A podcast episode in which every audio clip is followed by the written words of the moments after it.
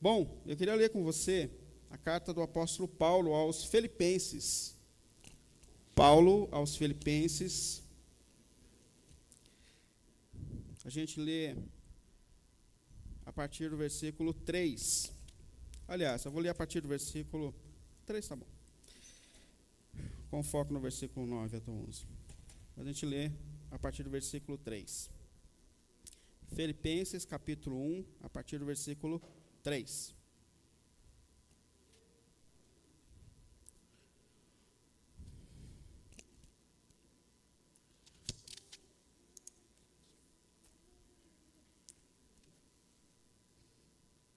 Contrário? Agradeço ao meu Deus toda vez que me lembro de vocês. Em todas as minhas orações em favor de vocês, sempre oro com alegria por causa da cooperação que vocês têm dado ao Evangelho, desde o primeiro dia até agora. Estou convencido de que aquele que começou a boa obra em vocês vai completá-la até o dia de Cristo Jesus. É justo que eu assim me sinta a respeito de todos vocês, uma vez que os tenho em meu coração, pois, quer nas minhas correntes que me prendem, quer defendendo o, e confirmando o Evangelho, todos vocês participam comigo da graça de Deus. Deus é minha testemunha de como tenho saudade de todos vocês, com a profunda afeição de Cristo Jesus. E esta é minha oração: que o amor de vocês aumente cada vez mais em conhecimento e em toda a percepção, para discernirem o que é melhor, a fim de serem puros e irrepreensíveis até o dia de Cristo, cheios de fruto de justiça, fruto que vem por meio de Jesus Cristo, para a glória e louvor de Deus. Amém? Diante da palavra de Deus, eu queria te chamar a oração.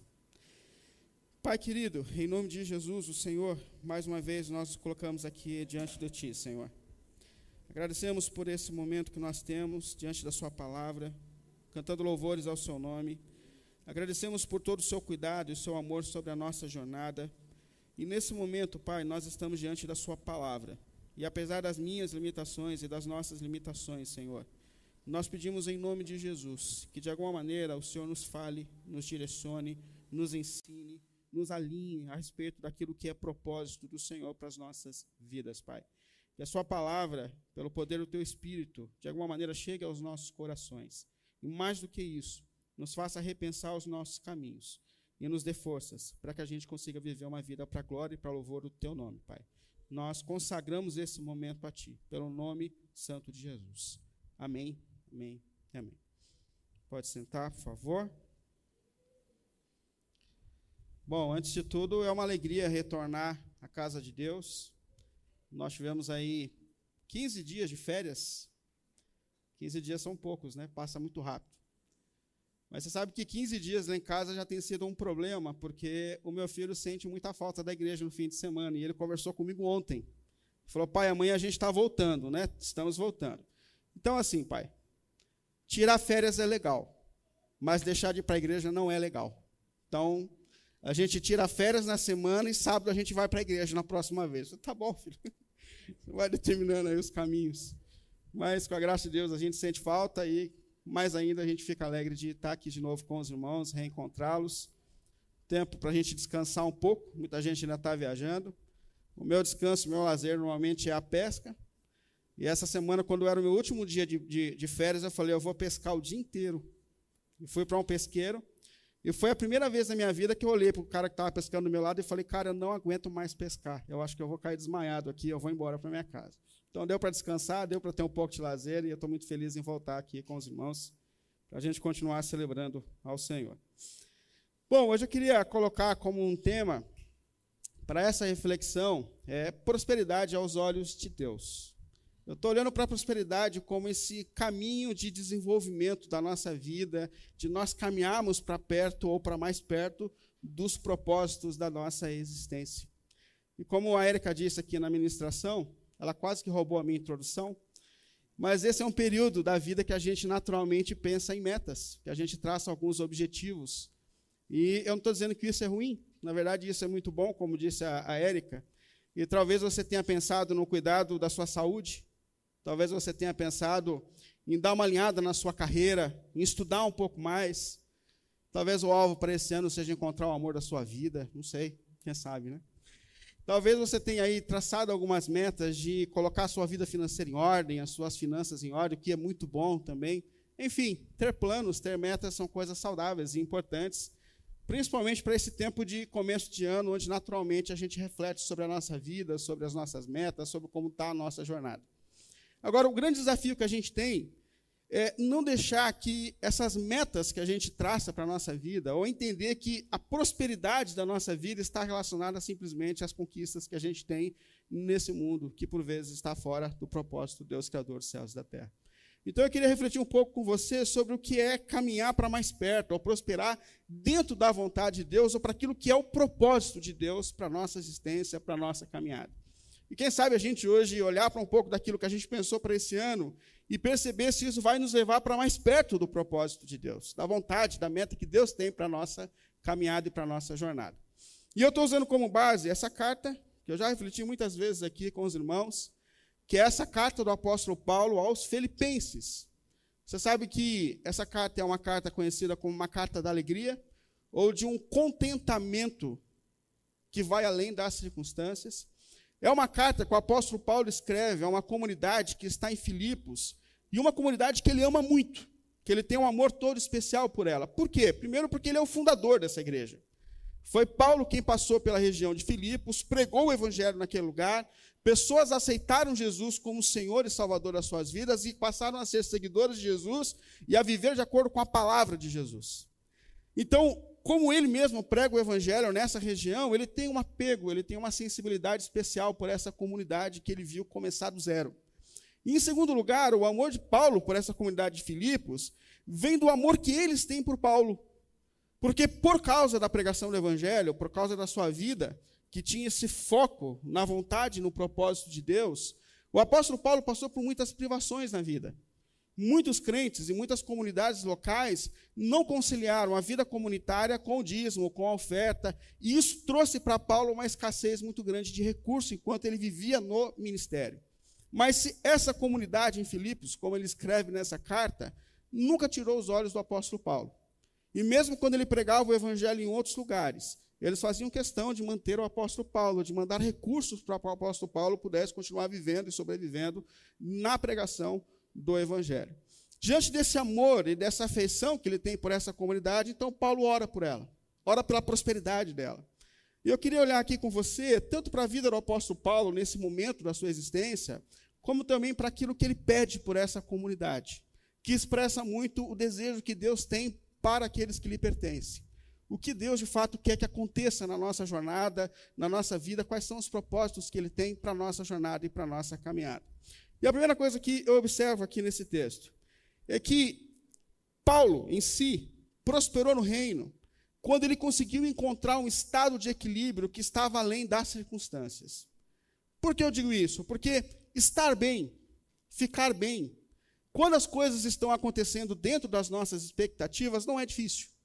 Seu filho está bem, sua família está bem, você tem dinheiro guardado, seus negócios estão bem. Quando a gente está vivendo um bom momento da vida, ou quando as coisas não estão acontecendo fora das nossas expectativas, estar bem não é um milagre. Na verdade, é até natural. Agora, o grande desafio da nossa existência é ficar bem, ou conseguir manter o equilíbrio quando as coisas não estão dentro das nossas expectativas. E Paulo está vivendo isso. Se você olhar para esse, esse momento da vida de Paulo, Paulo está preso, sofrendo uma injustiça. Paulo ele diz nessa carta que ele vinha passando por privações, ou seja, o negócio de Paulo não deu certo. Paulo passou necessidade real de pão, de alimento, de habitação. Quando você olha para esse momento da vida do apóstolo Paulo, ele está sendo abandonado por uma multidão de pessoas. Novos pregadores surgiram, muito mais atraentes com, com, aquele modelo expositivo do apóstolo Paulo. Ele mesmo diz: Eu não sou o melhor dos pregadores, eu não sou o mais atraente dos pregadores. E eu sei que existem comunidades e pregadores muito melhores do que eu que estão surgindo e que, naturalmente, pessoas estão me deixando para seguir esses novos líderes. Então, Paulo está sofrendo a dor do abandono. Mas, apesar de todas as circunstâncias, Paulo escreve uma carta dizendo: Eu estou bem, eu estou em estado de equilíbrio. Se você perguntasse, Paulo, como você está? Estou legal, eu estou bem. E óbvio que, como sempre, eu olho para esse contexto de Paulo e para esse equilíbrio que ele tem, apesar de, ou apesar das circunstâncias, e eu pergunto, aonde está esse equilíbrio? Aonde eu encontro esse equilíbrio? Porque quando a gente começa um ano como esse, a gente sabe que, se Deus der graça, a gente pode sim realizar muitas dessas metas. Eu tenho as minhas. E eu não vou contar para vocês quais são as minhas, é segredo. Mas eu tenho as minhas. Mas a gente sabe que muita coisa pode acontecer fora das nossas expectativas. E a questão é como a gente vai encontrar equilíbrio quando aquilo que acontecer não acontecer dentro daquilo que a gente espera. E eu percebo pelo menos dois segredos de Paulo aqui que dá a ele esse estado de equilíbrio, de maturidade, apesar das circunstâncias. Primeiro, Paulo é um homem que nunca deixa de olhar para aquilo que há de bom, apesar das circunstâncias negativas. Guarda isso. Paulo é um homem que nunca deixa de olhar para aquilo que há de bom, apesar das circunstâncias difíceis e negativas da sua vida.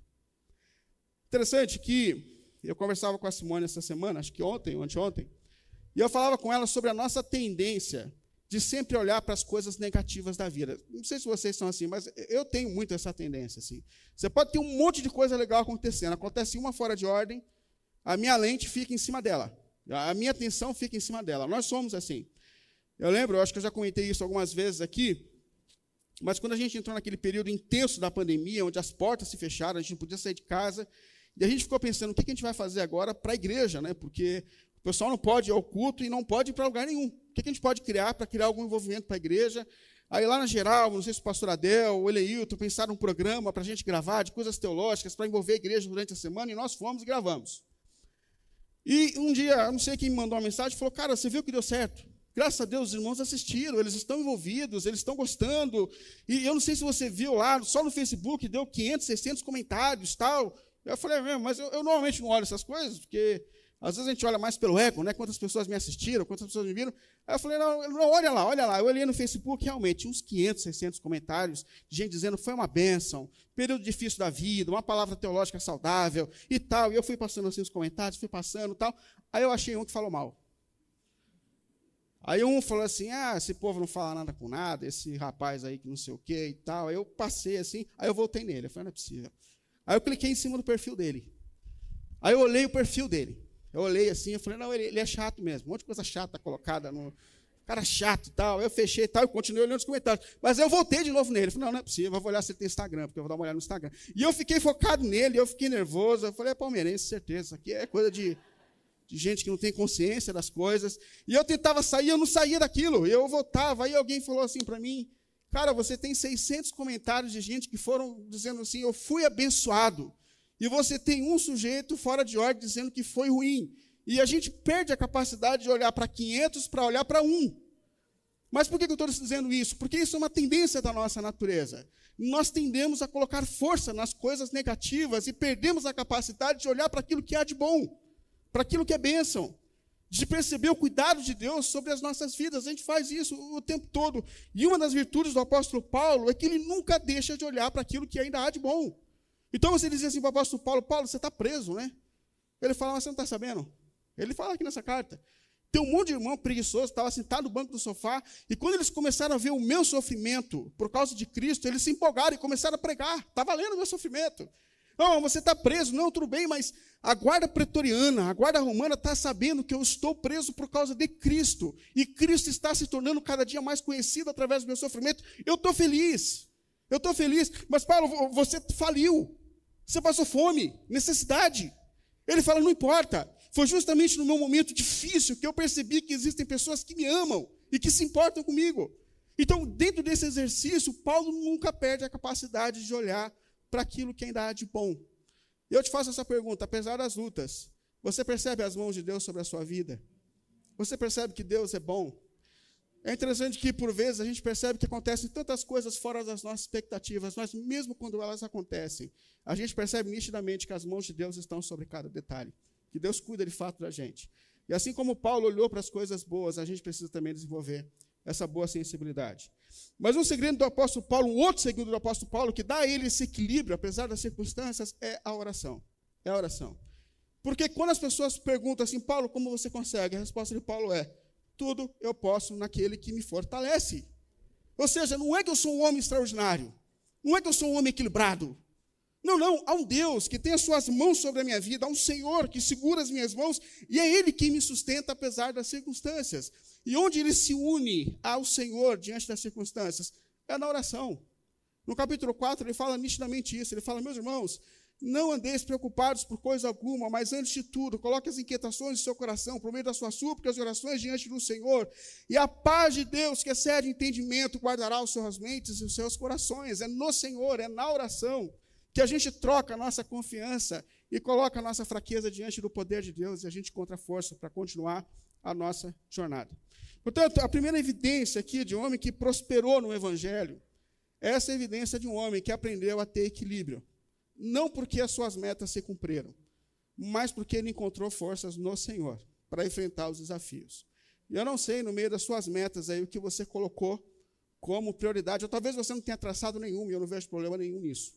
Mas assim, se você não tem, eu te, eu te peço, eu te convido a colocar uma. Tenha mais tempo de oração. Tenha mais tempo de oração. Se você já colocou metas, eu queria te convidar a isso. Reflita nas suas metas. Se você tem refletido sobre a importância de você passar mais tempo diante de Deus, levando em conta que só Ele é capaz de dar a você essa estabilidade diante das circunstâncias. Mas o segundo caminho aqui que nos leva a essa prosperidade aos olhos de Deus é quando a gente caminha para mais perto do propósito e da vontade de Deus. Aqui, o apóstolo Paulo nos faz pensar sobre o que é a nossa conversão, o que é a nossa jornada espiritual. E normalmente, quando a gente fala da, da nossa conversão, a gente normalmente resume isso a um momento. Ou seja, eu entreguei a minha vida para Jesus, estou salvo, está tudo resumido, está tudo resolvido e acabou. Não, não acabou. O dia que a gente entrega a nossa vida a Jesus, que é o passo mais importante da nossa vida, de fato nós somos salvos pelo sangue do Cordeiro de Deus. Mas o que Deus está fazendo em nós é muito mais do que isso, irmãos. Por isso que Paulo ele coloca a sua expressão no versículo 6 assim: Estou convencido, eu estou convencido, irmãos, que aquele que começou a boa obra em vocês vai completá-la até o dia de Cristo Jesus. Percebe algumas coisas nesse texto sobre aquilo que Deus está fazendo em nós. Primeiro, Paulo fala: Eu estou convencido que aquele que começou a boa obra, ou seja, o dia em que Cristo se tornou o Senhor da sua vida, Deus começou uma obra na sua vida. Ela ainda não está concluída, ele te salvou. Mas o propósito de Deus agora é nos levar a cada dia para mais perto de Jesus ou da natureza de Jesus. É um processo onde nós somos libertos do Adão, onde a gente começa na nossa natureza corrompida e Deus a cada dia está nos transformando a mais semelhança de Cristo. Então Deus começou, Deus começou. E se há uma questão importante que a gente precisa fazer a cada ano é perceber se nós terminamos o ano mais próximos de Cristo, ou da natureza de Cristo, porque isso é prosperidade no Evangelho. Ser transformado do antigo eu, para nos tornarmos a cada dia mais parecidos com o nosso Senhor. Então ele começou uma obra. E eu estou convencido que aquele que começou, e isso aqui também é muito importante, porque ele está falando daquele que começou.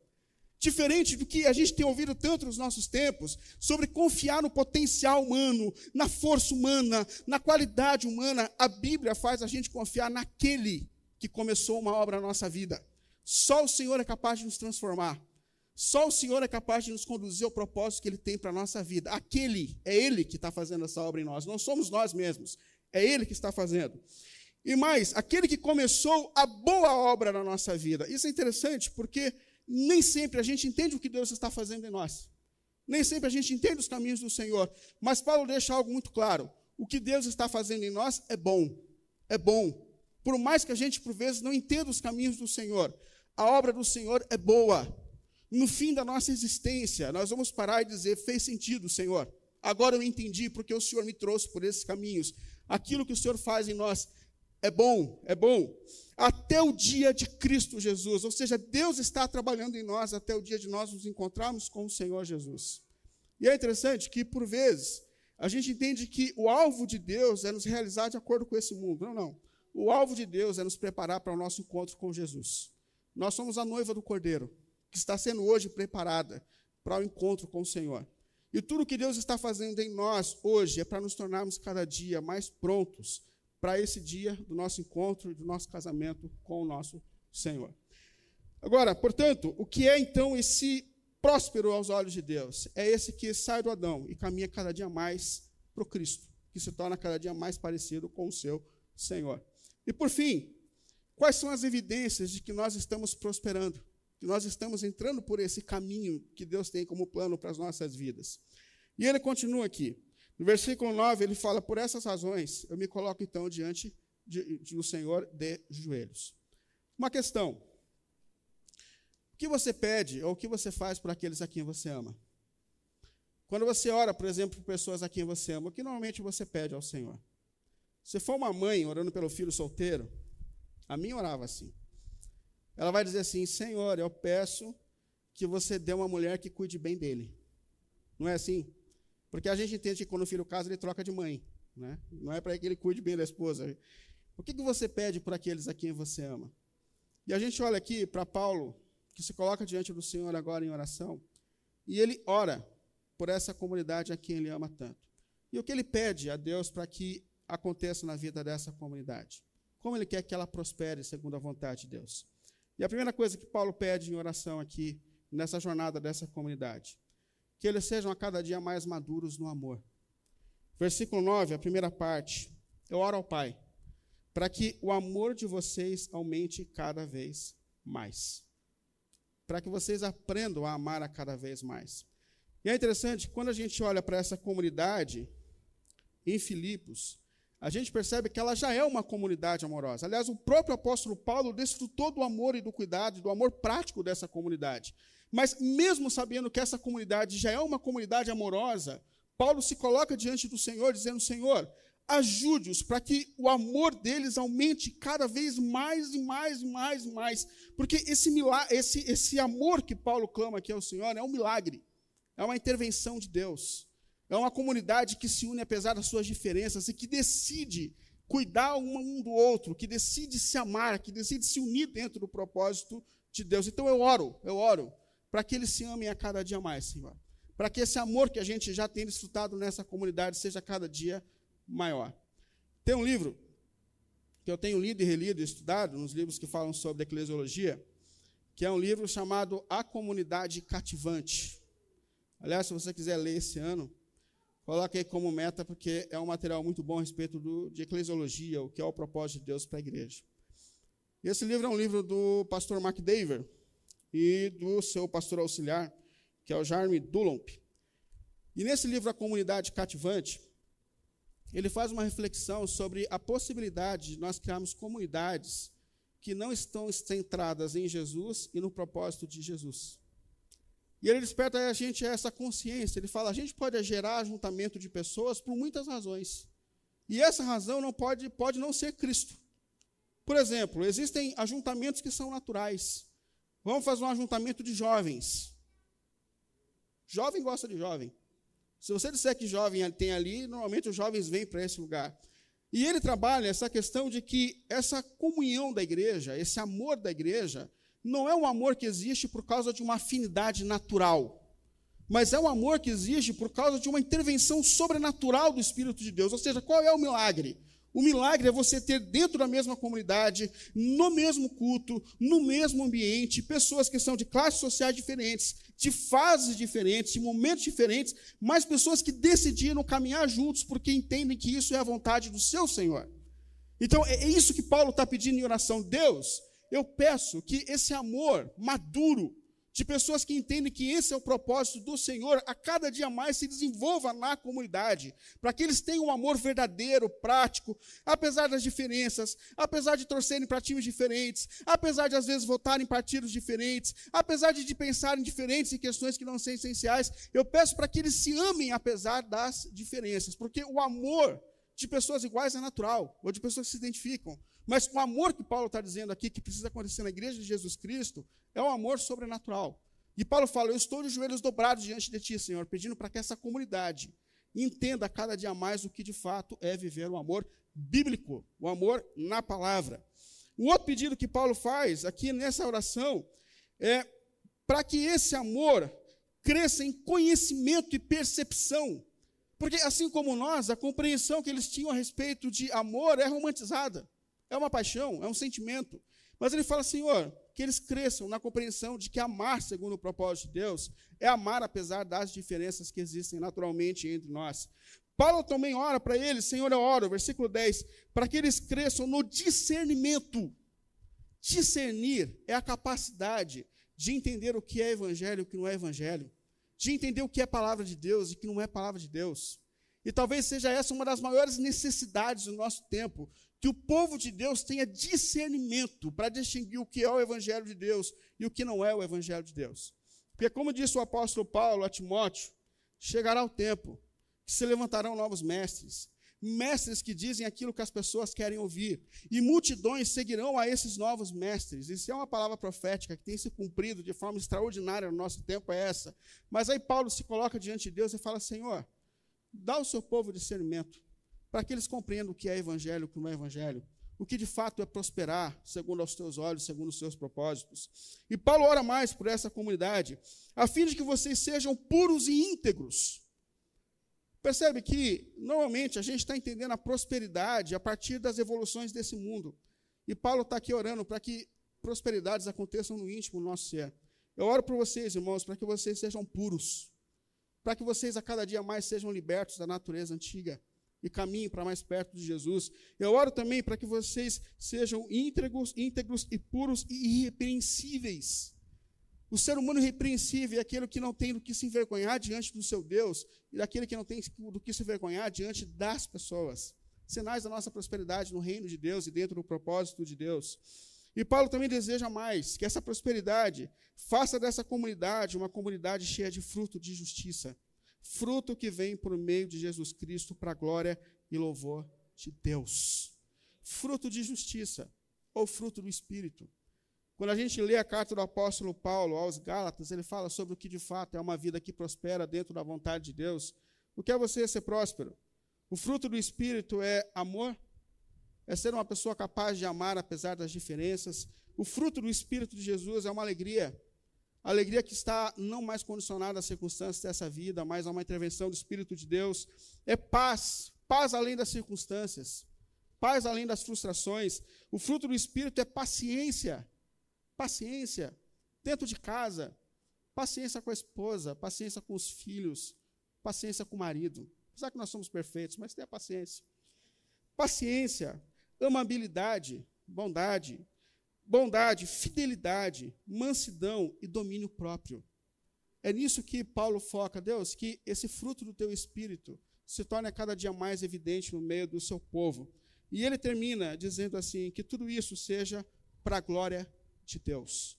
Frutos para a glória de Deus. E eu termino com essa palavra do apóstolo Paulo. Já que a gente começa esse ano sempre traçando metas, e isso é natural para a gente, eu acho que esse é um tempo para a gente pensar. Se de fato os nossos planos se cumprirem, quem será glorificado no fim de tudo isso? Se, se aquilo que você colocou assim como algumas metas para a tua vida, que são muito boas, como a gente disse a princípio, quem será glorificado no fim de tudo isso? Você ou o seu Senhor? É óbvio que a gente se coloca diante da vontade de Deus e da palavra de Deus. E que o desejo do nosso coração é que não só os nossos planos, mas que, acima de tudo, os planos de Deus se cumpram na nossa vida e na nossa jornada. Então, eu queria concluir esse momento justamente te chamando a essa reflexão. Você quer prosperar aos olhos de Deus? Você quer prosperar segundo a vontade de Deus? Você quer isso? Eu quero muito isso. Eu queria muito terminar esse ano dizendo: Senhor, eu estou mais perto de Cristo. Eu estou mais perto do teu propósito. Por isso eu queria fazer desse momento um momento para a gente refletir, mas ao mesmo tempo um momento para a gente entregar. Talvez Deus tenha que mexer em alguns planos que a gente tem, para que essa prosperidade aos olhos dele se torne uma realidade nas nossas vidas. Diante disso, eu queria te convidar a ficar em pé.